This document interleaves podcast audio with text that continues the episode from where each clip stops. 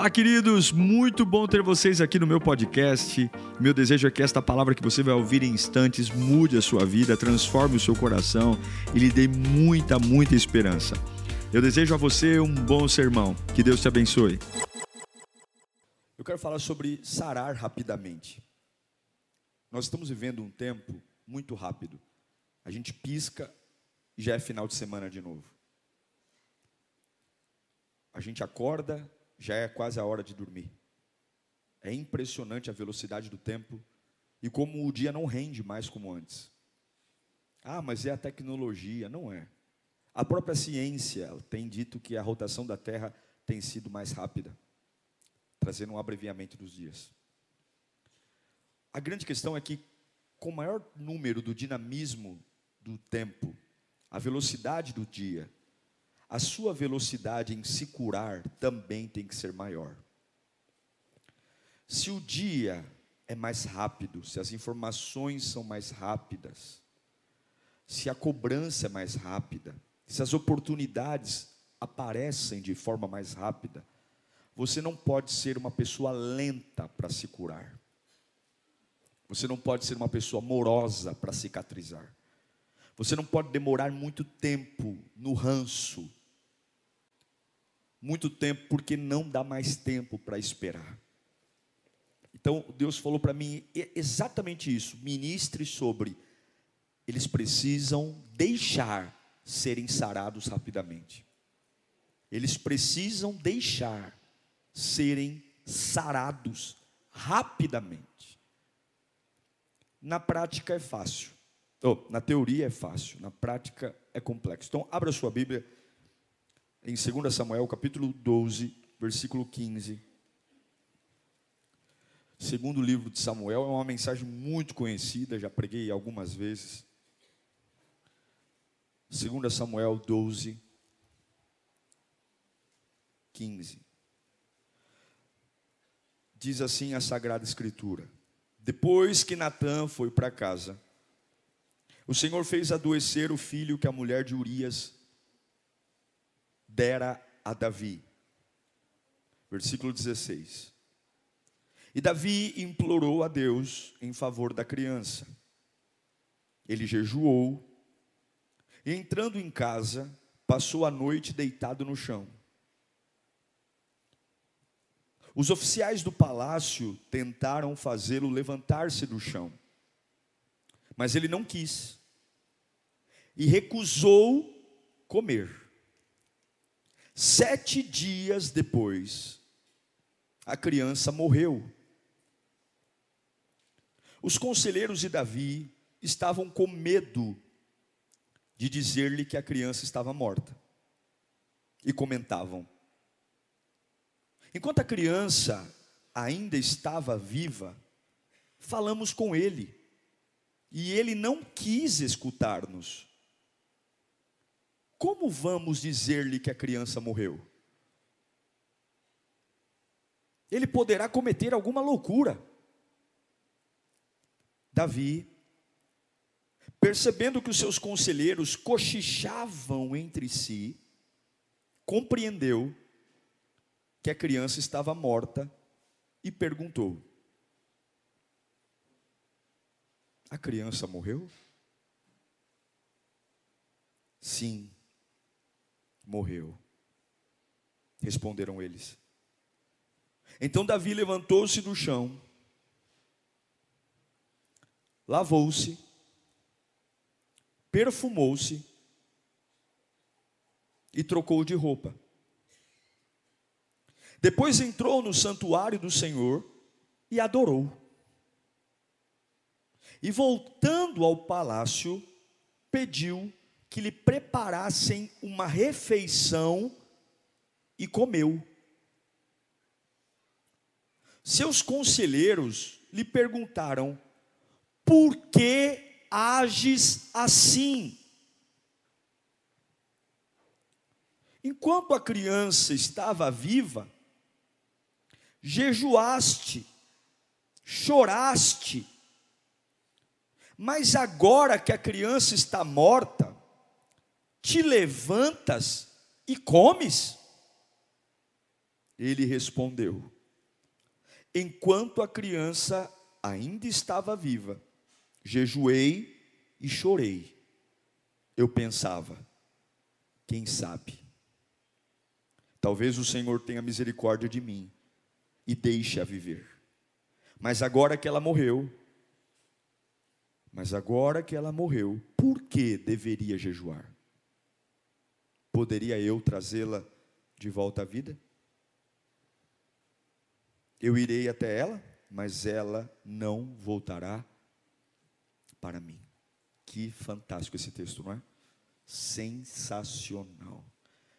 É por isso que Deus chama esse camarada aqui de homem segundo o meu coração. Que aula. Não precisava nem pregar, só ler esse texto já está uma pregação. Vamos orar para encerrar a mensagem? Feche os olhos. Senhor, fala conosco, Pai. A tua presença é a fonte da vida, a tua presença é a, a, a fonte a jorrar dentro de nós. A gente está aqui porque a gente ama a tua presença. A gente tem, a gente tem coisas para ajustar na nossa alma, a gente tem eh, experiências que a gente precisa viver, nós precisamos de ajuda, a gente precisa ouvir. Somos um pouco teimosos, Senhor. Nossa alma é uma criança eterna. Nossa alma ela tem muita dificuldade em se submeter à tua vontade. Então, Senhor, venha com tudo mesmo, venha com tudo. Fala, Senhor, a real para mim. Fala na minha frente mesmo, que eu tenho que ouvir. Aquilo que eu sei, mas insisto em fingir que não sei. Aquilo que todo mundo sabe, eu também, mas eu ainda fico eu ainda fico dando uma de sonso sem entender a tua voz. Fala conosco, ó doce Espírito, que a tua voz nos envolva, nos preencha, em nome de Jesus. Amém. Esse texto fala de um dos episódios mais decisivos da vida de Davi. Todo mundo tem na vida um tempo decisivo. Um tempo que se você sabe que se você errar, você compromete tudo. Tudo, todo dia é importante, mas tem dias decisivos. Tem momentos decisivos. Tem escolhas que são importantes, mas tem escolhas que são decisivas.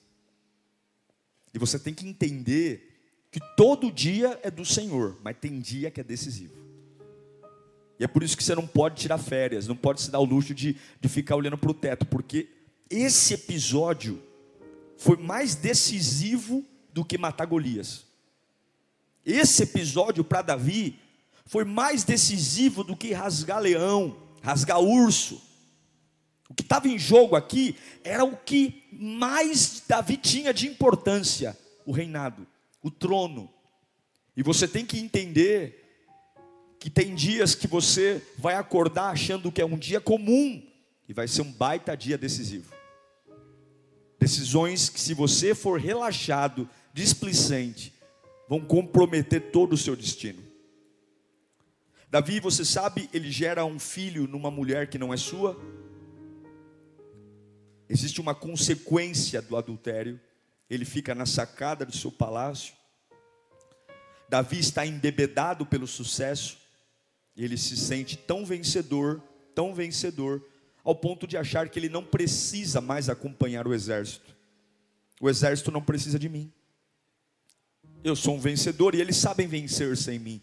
E ele fica na varanda de seu palácio, e aí você conhece a história, ele vê Betseba da varanda da sua casa, a casa do rei, palácio mais alto. Ele vê ela tomando banho. Ele traz essa mulher para dentro de casa. Tem uma relação sexual com ela. Betseba engravida. E aí agora passa-se o tempo Davi acha que está tudo bem. Quando Betseba diz que está grávida, ele tenta disfarçar a situação. Ele chama o marido de Betseba, Urias, que está na batalha, traz o marido de volta, porque ele pensava assim: se ele se deitar com ela, é fácil a gente dizer que o filho é dele. Ele manda uma carta, Joabe manda Urias voltar ele manda preparar um banquete, vinho, Mas Urias diz: Por que, que eu vou me deitar com a minha mulher enquanto os meus amigos, os meus companheiros estão no campo de batalha? Não é justo. E Davi fica desesperado porque Urias não quer ter relações com a esposa, porque ele não acha justo se deleitar enquanto os amigos estão na batalha, os companheiros. Davi percebe então que Urias não vai, e o tempo está passando, a barriga vai crescer. Ele manda Urias voltar para a batalha e ele manda uma carta para Joabe, o general, dizendo o seguinte: Olha, qual é o lugar que os inimigos são mais fortes? Coloque Urias nesse lugar, e quando o inimigo atacar, todos vocês recuem, deixe ele lá. Davi, nada mais, nada menos, estava sentenciando Urias à morte. Quando Urias morre, ele traz Betseba para ser sua esposa. E aí, aparentemente, as coisas começam a se encaixar. Mas Deus nunca abençoa o erro. Deus nunca Deus nunca vai abençoar você quando você constrói uma casa sobre areia. Quando Davi achou que estava tudo tranquilo, o profeta Natan entra no palácio e ele diz: Deus sabe o que você fez. Deus sempre sabe o que a gente faz. Deus sempre sabe. Deus sempre sabe quem a gente é de verdade. E aí o Natan diz uma das coisas mais terríveis que um pai pode ouvir. Essa criança no ventre de Betseba não vai sobreviver. Ele dá as costas e vai embora. A Bíblia diz que quando Davi ficou sabendo disso, que a criança não ia sobreviver, a criança nasceu, e ela não nasceu morta, ela ficou sete dias doente, porém viva. A Bíblia diz que Davi fez tudo. Ele largou a coroa, largou o trono, colocou roupas de saco. Você fica nu e se veste de saco. A ideia do pano de saco é a ideia de você não descansar não dormir, porque o pano de saco não permite transpiração. E você está nu, como se fosse um saco de estopa, pinica, coça. A ideia é que ele ficasse totalmente desconfortável. Ele não come, ele não bebe, ele fica deitado no chão. Ele se desconfigura de rei. Porque ele queria chamar a atenção de Deus. Ele queria dizer: Deus, reverta essa sentença. Por favor, não deixa meu filho morrer. Mas não adiantou nada. No sétimo dia, como Natan havia profetizado, os servos estão apreensivos porque o rei está em estado deplorável. Não come, não dorme, não bebe, não, não se lava. E a criança está doente. E agora a criança morreu. Imagina o que vai ser dele. Ele vai pular da sacada do palácio ele vai se matar. E agora os servos estão com medo de contar para Davi que a criança que desesperadamente ele está orando, jejuando, se sacrificando, há um medo de uma reação, porque a gente sabe que tem alguns medos que a gente tem que podem disparar gatilhos em nós. Todos nós temos medo de alguma coisa. E a gente fica assim apreensivo que não aconteça, que não aconteça, porque se acontecer, eu não sei o que será de mim. Todos nós temos alguma coisa na nossa vida que de repente é uma coisa que a gente nem gosta de pensar. Quando a conversa começa a se, se caminhar para aquela direção, a gente fala, a gente muda de assunto, muda de assunto, porque eu não sei quem eu seria se isso acontecesse comigo. E agora os servos estão extremamente preocupados e Davi nota os servos cochichando, e ele vai até ele e pergunta: a criança morreu? E eles respondem: sim. E agora acontece algo surpreendente, inexplicável. Davi pede roupa, banho, comida e volta para a casa do Senhor há uma admiração tão grande. Um servo nunca deve questionar um senhor. Um servo nunca deve questionar uma ordem do rei. Mas é, é algo tão fora da, da curva que os servos dizem: por que o Senhor age assim? Por que, que o Senhor reage desse jeito? Não é o caminho natural. Eu estou dizendo para o Senhor: o menino morreu. Ei, lembra? Sete dias o Senhor no chão, sete dias o Senhor sem comer, tomar banho, gemendo, parecendo um trapo humano. Ei, Davi, Davi, você entendeu o que eu te disse? O menino morreu. Porque é impressionante olhar para alguém que jejua e ora, e quando Deus diz não, ele simplesmente levanta e come. Simples assim. Não é uma questão do interior estar bem, não é uma questão da felicidade ter voltado para a alma, não é uma questão de ser um pai conformado, não tem nada a ver com isso. É simplesmente uma questão de submissão. Davi se meteu em problemas. E ele sabia que as suas decisões trouxeram problemas. Olhar para a esposa de Urias foi um problema. Deitar-se com a mulher de alguém, optar pelo adultério, foi um problema. Davi virou uma bagunça, porque um abismo chama outro abismo. Algumas vezes, escute, Deus vai parar você para interromper os abismos. Algumas vezes a nossa vida é construída diante de tanta mentira, tanta mentira, tanto remendo, tanta porcaria. É o Davi que adultera, engravida, tenta manipular o marido, assassina o marido. E Deus diz: Eu preciso interromper isso. Onde isso vai parar? Chega uma hora que Deus precisa simplesmente dizer: Eu preciso parar a geração de abismos. Eu preciso interromper esse ciclo de maquiagem. Eu preciso gerar um, um solavanco para você viver uma vida real uma vida verdadeira, uma paz verdadeira, uma alegria verdadeira. Um abismo chamando outro abismo. E agora, Davi é um assassino. A vida de Davi virou uma bagunça. E toda vez que Deus quer consertar a sua vida, escute, algo vai custar. Quando você diz assim, pastor, eu quero que Deus me arrume a vida, eu preciso mudar de vida, eu não quero mais viver como algo vai custar. Ninguém nunca viu Davi assim. Ninguém nunca viu um rei vestir pano de saco e se humilhar assim. Davi é uma daquelas pessoas que poucos conseguem entender, porque ele é intenso. Mas você tem que tomar cuidado com a intensidade. Você tem que entender que você pode ser intenso até o ponto quando Deus diz: pode ir, mas quando Deus fechar uma porta, muda de assunto.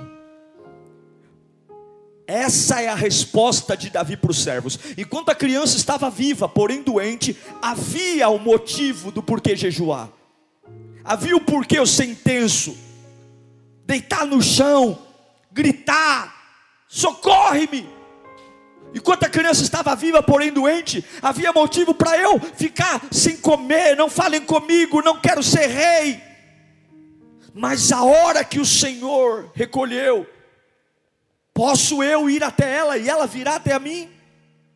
Nós precisamos ter cuidado com o momento de intensidade da nossa vida, porque momentos como esse podem fazer de um poeta, pastor de ovelhas, rei estrategista, músico, sensível à voz de Deus, um assassino. O equilíbrio faz parte da vida. Davi sempre perdeu pela sua intensidade. O ímpeto, vê Betseba. Tome cuidado quando você quiser arrumar a bagunça da sua vida. Porque muitas vezes, sem Deus, nós nunca conseguimos consertar a bagunça da nossa vida.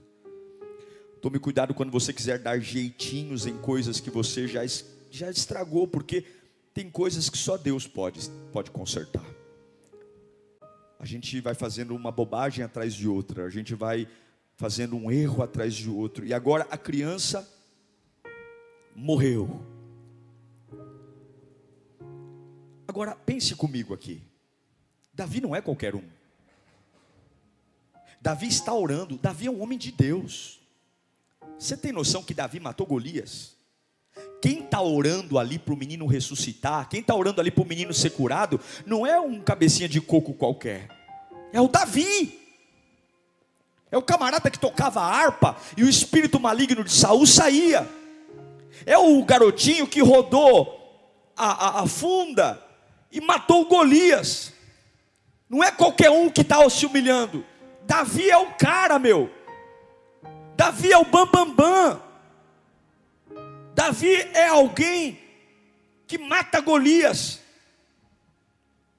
E Deus ainda diz assim: não, porque a sua fé só é uma ferramenta poderosa quando você está no caminho certo. A sua fé só é uma ferramenta poderosa quando você está fazendo do jeito certo. A fé nunca vai prosperar diante de lugares errados. A fé nunca vai prosperar diante de ambições erradas. A fé nunca vai prosperar se aqui, se o meu alicerce não é Cristo. Davi derruba Golias porque a fé é correta e Davi não consegue trazer o filho de volta porque a motivação não é correta. Davi não consegue e a criança morre. Quando você sabe o que carrega, quando você sabe o que carrega. A grande questão aqui desse texto é o tempo de cura. Fala comigo, tempo de cura. Mais alto, tempo de cura. Você tem que viver como Davi. Você precisa aprender a orar pelas coisas que ainda não morreram e fazer o seu melhor. Mas você tem que entender o movimento do céu, porque quando Deus falar assim, olha, acabou. Você não pode ficar mais com resenha. Você não pode mais segurar um assunto. Porque se você prolonga um tempo de luto, você adia sua, o seu retorno ao trono. Lembre, Davi é um rei. Ele largou a coroa, ele largou o cetro real, ele largou a túnica real. Ele está sentado no meio do chão, ele parou de congregar, ele parou a vida dele, e está tudo bem, mas você tem que entender que quando Deus encerra e você não encerra, além do filho que Deus recolheu, vai te custar o trono que Deus te deu. Não aceitar o que Deus faz e permitir uma ferida continuar sangrando, sangrando, vai custar tudo na sua vida além do choro pela perda do filho, você vai perder o trono, porque nenhum povo vai querer ser governado por um trono vazio. Nenhum, nenhum, nenhum povo vai querer ser governado por um rei ausente. O templo não é um lugar que você congrega mais, e nenhum sacerdote vai se submeter a um rei que não comparece ao templo.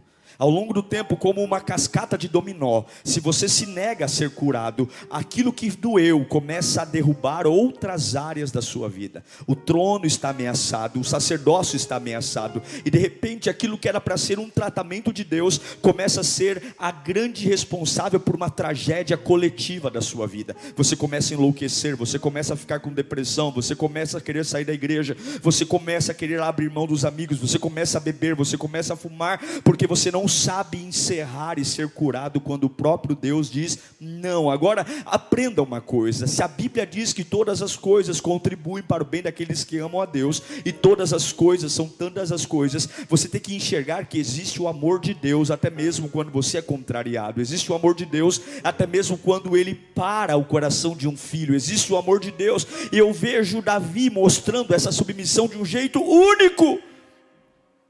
Esse amor, essa entrega. Quando a criança morre, ele diz: Eu vou voltar a viver. Eu me levanto e como. Não sei como a comida vai descer. Davi nos dá uma aula sobre a fé que não se debruça sobre um caixão.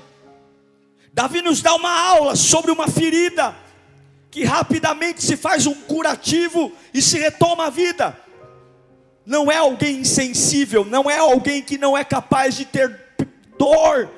Ele simplesmente entende qual é o fluxo do céu, e o fluxo do céu é o meu fluxo. Eu não posso entrar em conflito com o que Deus está fazendo. E eu quero dizer para você que notícias ruins vão chegar a todo momento. Eu quero dizer para você que más notícias vão chegar. Eu quero dizer que eu apertei a mão de um camarada, e até eu assinar esse contrato, pode ser que ele mude de ideia. E eu estou preparado para tudo. Porque a gente não pode ser tolo. A vida eterna é muito maior do que essa vida humana. Deus está nos preparando para ir para Ele, e Ele vai mexer as peças do tabuleiro para finalmente os abismos da minha vida pararem. Porque olha o que eu fiz comigo: adúltero, assassino, mentiroso. Os abismos doem, mas os abismos estão me levando para a origem, estão me acordando. Todos sempre querem boas notícias, mas tem hora que nós precisamos de más notícias para que as boas notícias cheguem. Tem hora que você precisa das más notícias para que as boas notícias cheguem. Eu vou dizer de novo: quem sabe essas más notícias que você está ouvindo hoje serão as responsáveis das grandes boas notícias que você vai receber amanhã. Levanta a mão para cá. Tem horas que você precisa das más notícias para que as boas notícias cheguem. A má notícia, a empresa faliu, e a boa notícia daqui a alguns meses Deus te deu uma outra ideia. Deus levantou, colocou você num outro lugar para trabalhar. A má notícia a semana você foi demitido e daqui a dois meses você foi contratado numa empresa infinitamente melhor. Muitas más notícias estão preparando o melhor de Deus para a sua vida. Muitas. E não adianta fingir que está tudo bem.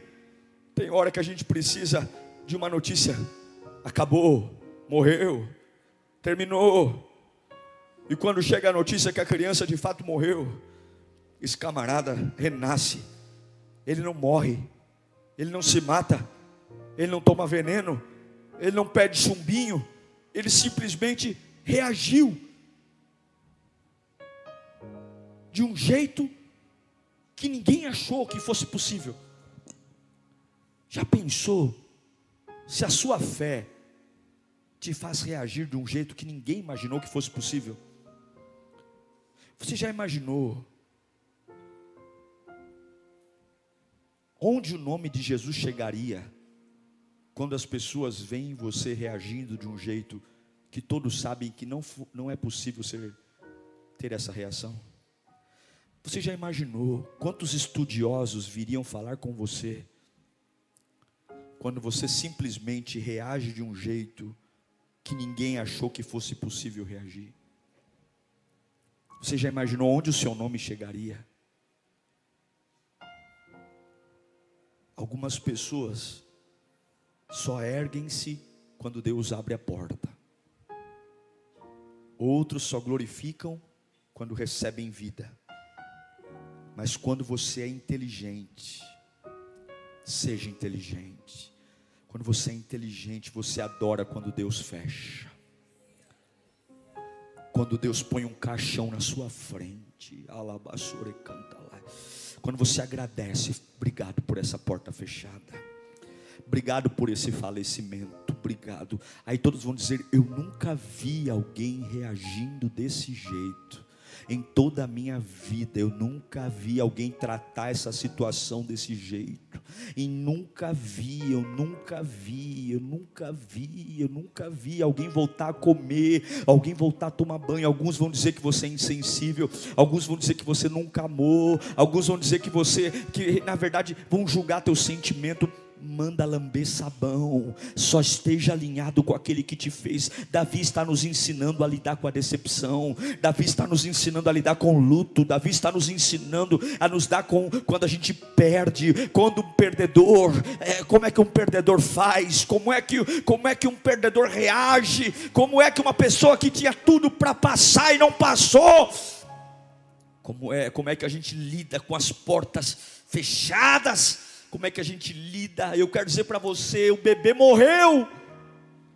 Deus não respondeu Davi do jeito que ele queria. Sua fé está preparada para isso. Sua fé está preparada para isso. Ele orou, jejuou, se humilhou, e Deus disse: Não, você aguenta isso? Não.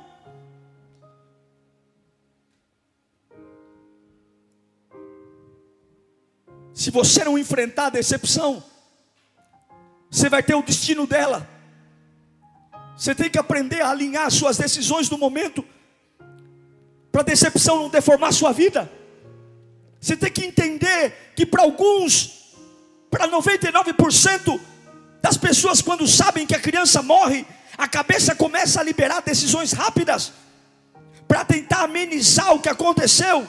Encontra o culpado, busque um atalho, busque um escape para aliviar sua consciência para aliviar o que aconteceu. E eu quero dizer uma coisa para você: tem coisas que foi Deus decidiu não consertar. Tem coisas que ninguém é culpado, foi Deus. Deus disse: Não vou permitir, acabou. Lamento em dizer: tem coisas que nada poderá ser feito mais. E eu sinto muito, aí você fala assim, então foi em vão. O meu tempo de busca não foi em vão, não. Porque Deus tratou você, Deus renovou você. Mas quem manda não é a sua oração, quem manda é a vontade do Rei dos Reis, Senhor dos Senhores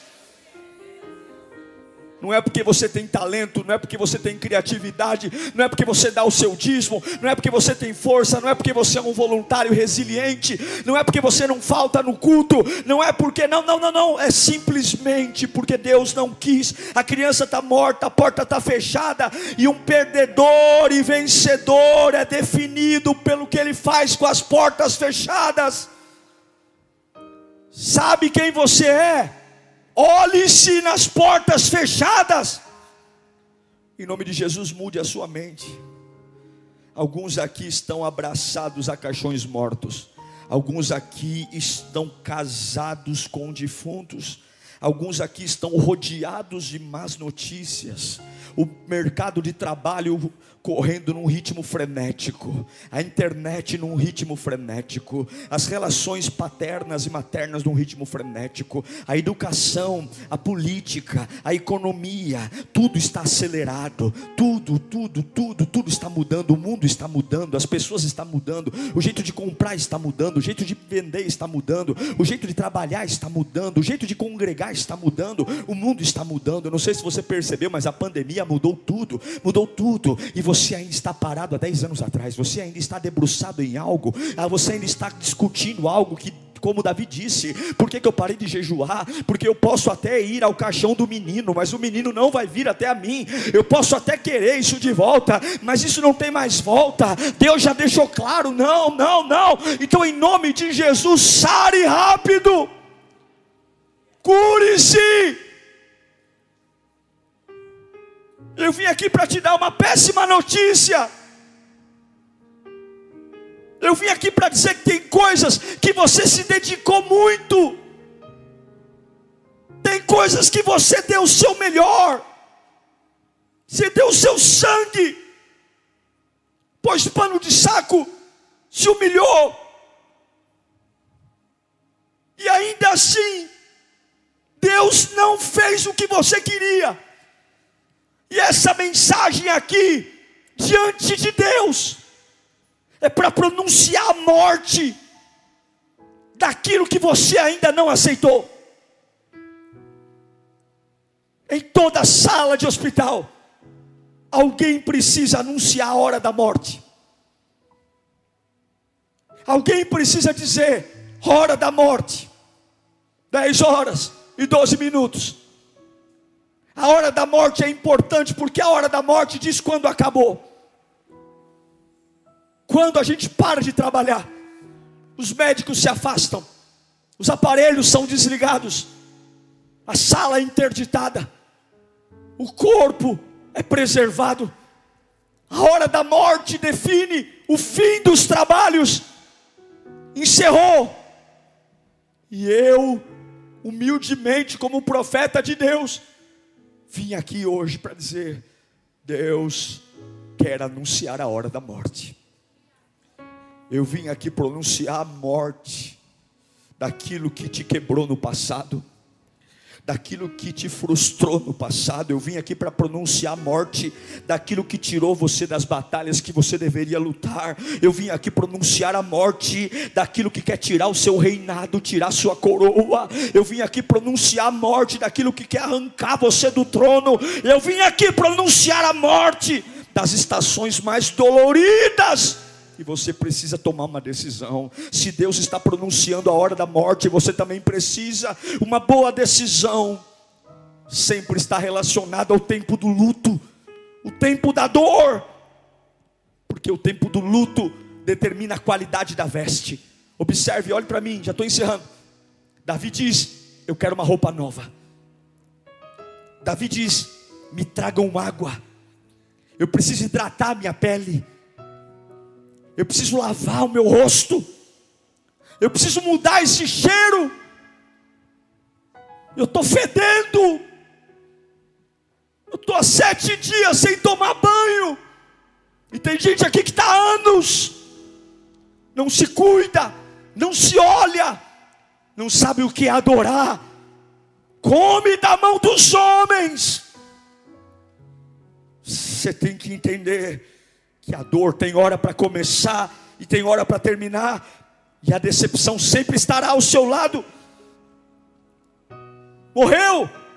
Comunica ao inferno: eu não vou surtar. Eu não vou enlouquecer. Mas o meu interior, o meu interior tá só o bagaço. A minha cabeça tá a milhão.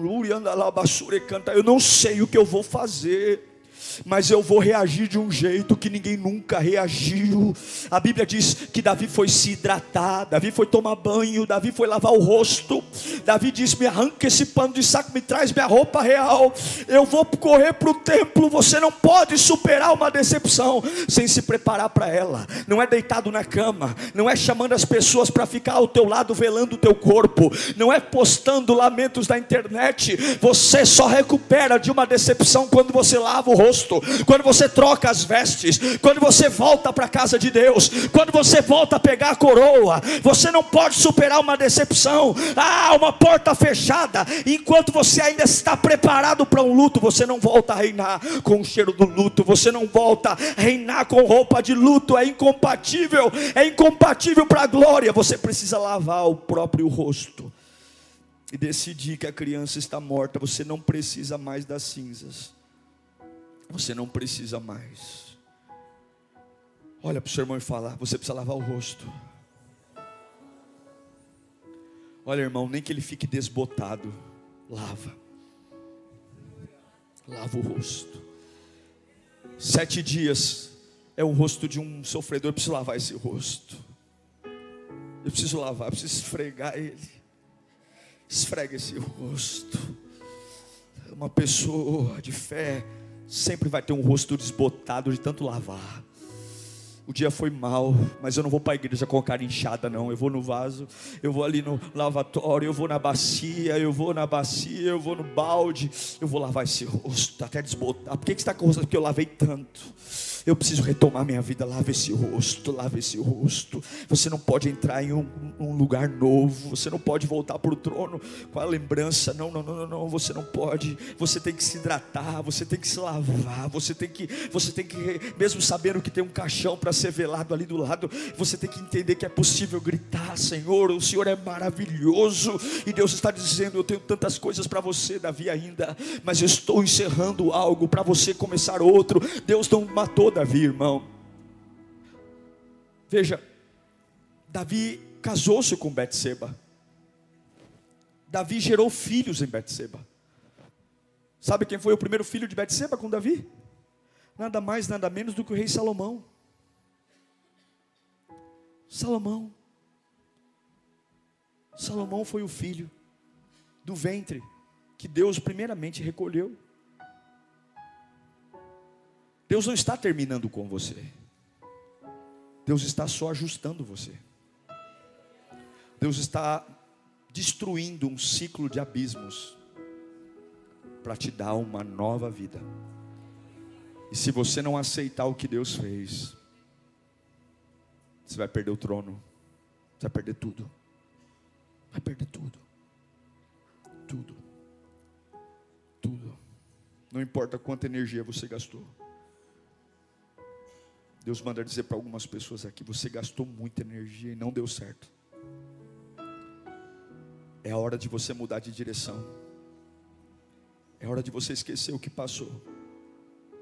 Apesar do quanto você lutou, sare, sare, sare.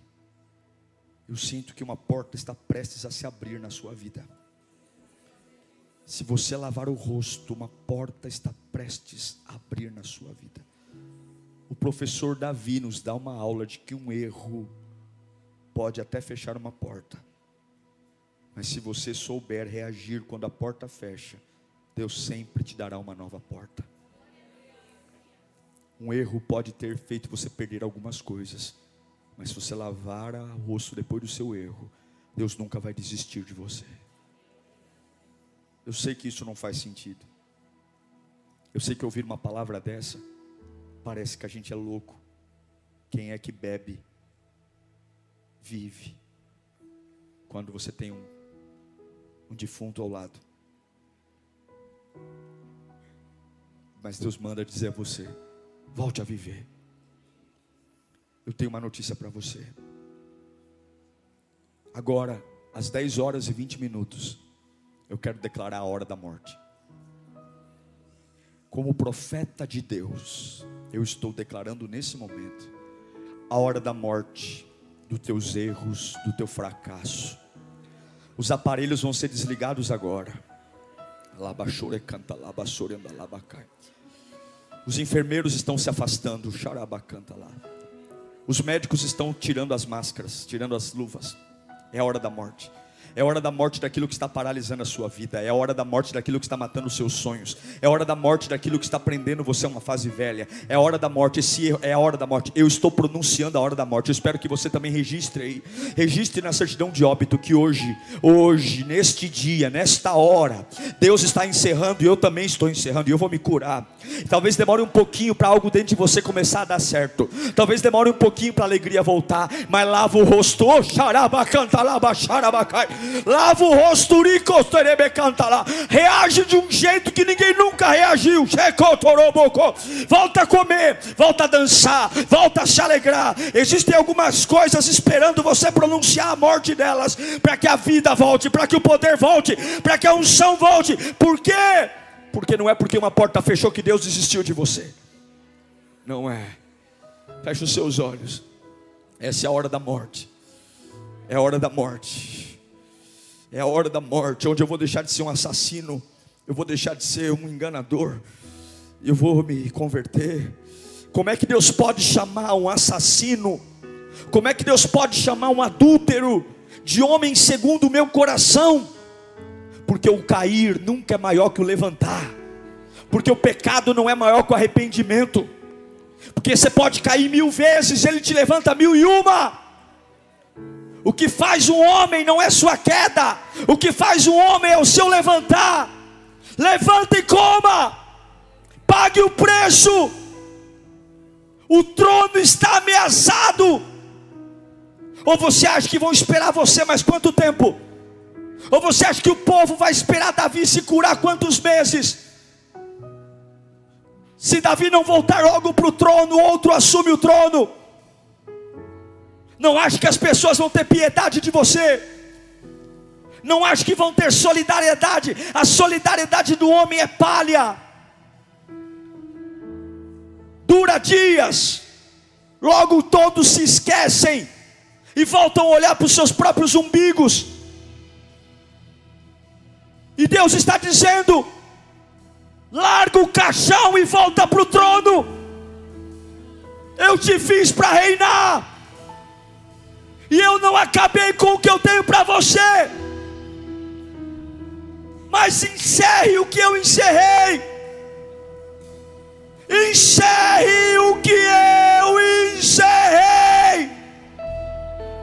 Termine o que eu terminei.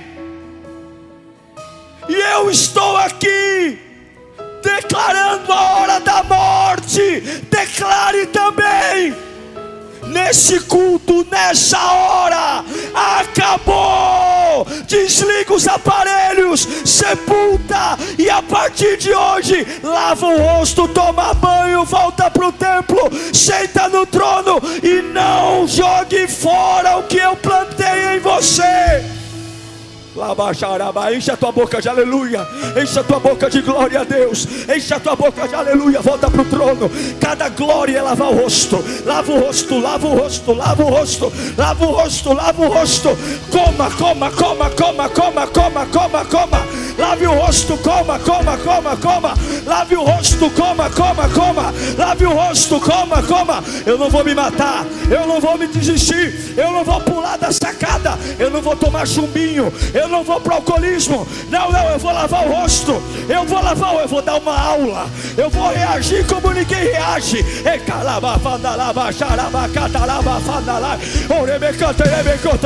Eis a hora da morte.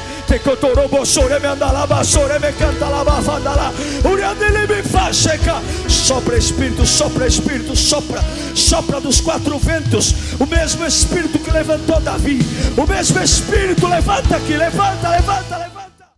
Uau, eu tenho certeza que Deus falou com você. Tenho certeza que depois desta palavra a sua vida não é mais a mesma. Peço que você também me acompanhe nas minhas redes sociais: Instagram, Facebook YouTube. Me siga em Diego Menin. Que Deus te abençoe.